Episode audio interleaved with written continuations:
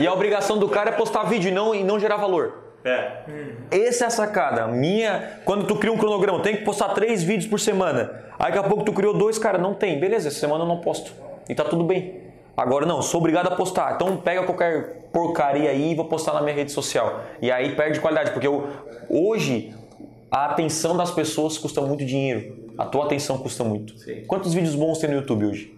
No Instagram? Eu, eu paro pra pensar, cara. Quantos? A gente, a gente disputa com comédia, com entretenimento, com futebol, com, com TV aberta, tudo. Como é que o cara parar pra assistir o teu vídeo? Aí tu fica cinco pra falar um assunto.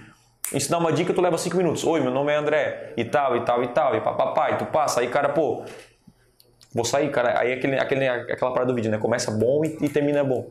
A gente já tá começando ruim e termina o vídeo pior ainda. E a dica tá aqui perdida. O cara enrola muito pra dar uma dica para dar tempo. Então eu tô focando em conteúdo rápido e que, tipo assim, eu tenho que parar pra assistir meu vídeo porque eu quero aprender. Tipo, nesse nível.